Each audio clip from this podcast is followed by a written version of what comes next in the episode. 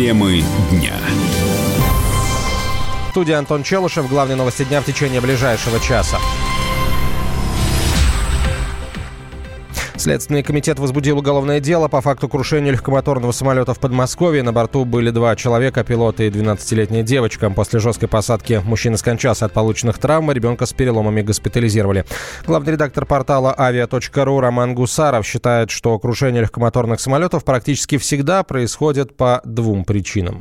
Ну, смотрите, э, проблема существует. Да, легкомоторные самолеты, которые используются, так скажем, в малой авиации, достаточно часто терпят аварии. Достаточно сказать, вот э, последняя авария была достаточно резонансная с руководителем известной авиакомпании в Германии. В чем может быть проблема? Это может быть либо техническая неисправность самолета, который проходит плохое обслуживание на этих малых частных компаниях. Ну, либо второй вариант это плохая подготовка тех пилотов, которые допущены к управлению этой малой авиацией. Поэтому фактически только две проблемы, и каждый конкретный случай надо рассматривать в призме этих двух проблем.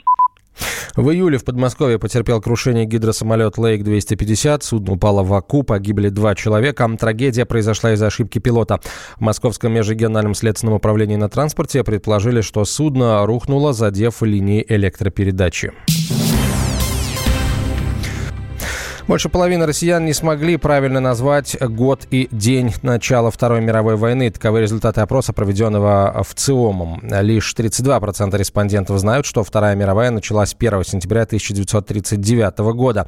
52% считают, что нацистская Германия напала на Польшу в 41-м. Еще 6% назвали другие даты. Путаница с датами – результат плохой образовательной системы, считает историк, советник ректора Московского педагогического университета Евгений Спицын.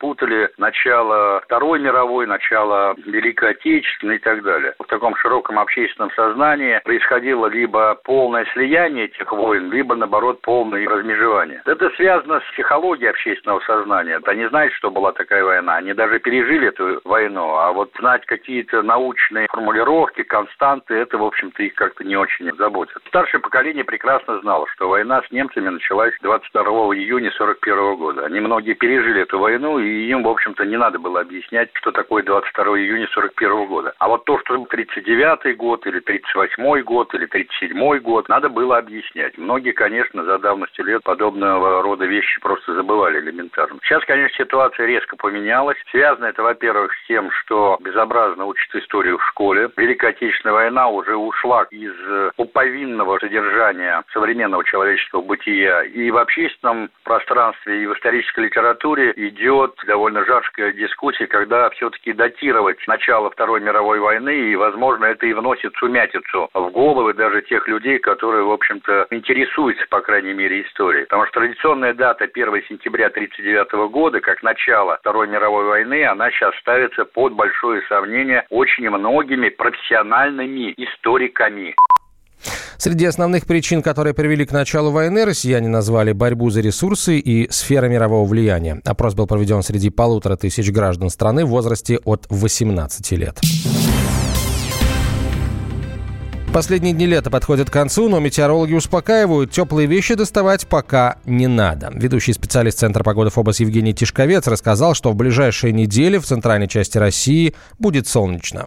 Начало осени в центральной России порадует жителей. На просторах Среднерусской равнины раскинулась область повышенного атмосферного давления, которая будет обеспечивать жителей региона такой комфортной, солнечной и очень теплой погодой, именуемой молодым бабьим летом. В ночные часы воздух будет остывать не ниже плюс 9-14 градусов, но и днем в ежедневном порядке практически всю первую декаду сентября можно рассчитывать на плюс 20-25 комфортнейшего тепла. Это это показатели июля месяца. Ну, короткие дожди возможны лишь 4 сентября, но и то они вряд ли испортят благоприятную температурную статистику. Что касается перспектив вообще на весь сентябрь, то нужно отметить, что среднемесячная температура будет на 2-3 градуса теплее многолетних значений, но по количеству осадков ожидается дефицит, ну и как минимум три волны бабьего лета мы ожидаем в сентябре. Если смотреть на дальнюю перспективу, то октябрь температура будет в норме, а, правда, даже дождливый.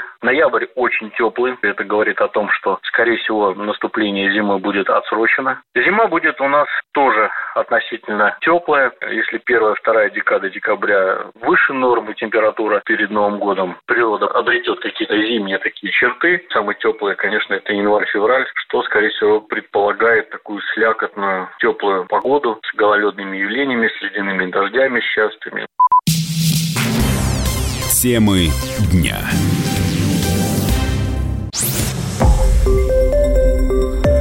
Радио «Комсомольская правда». Более сотни городов вещания и многомиллионная аудитория. Калининград 107 и 2 FM. Эм. Кемерово 89 и 8 FM. Эм. Красноярск 107 и 1 FM. Эм. Москва 97 и 2 FM. Слушаем всей страной.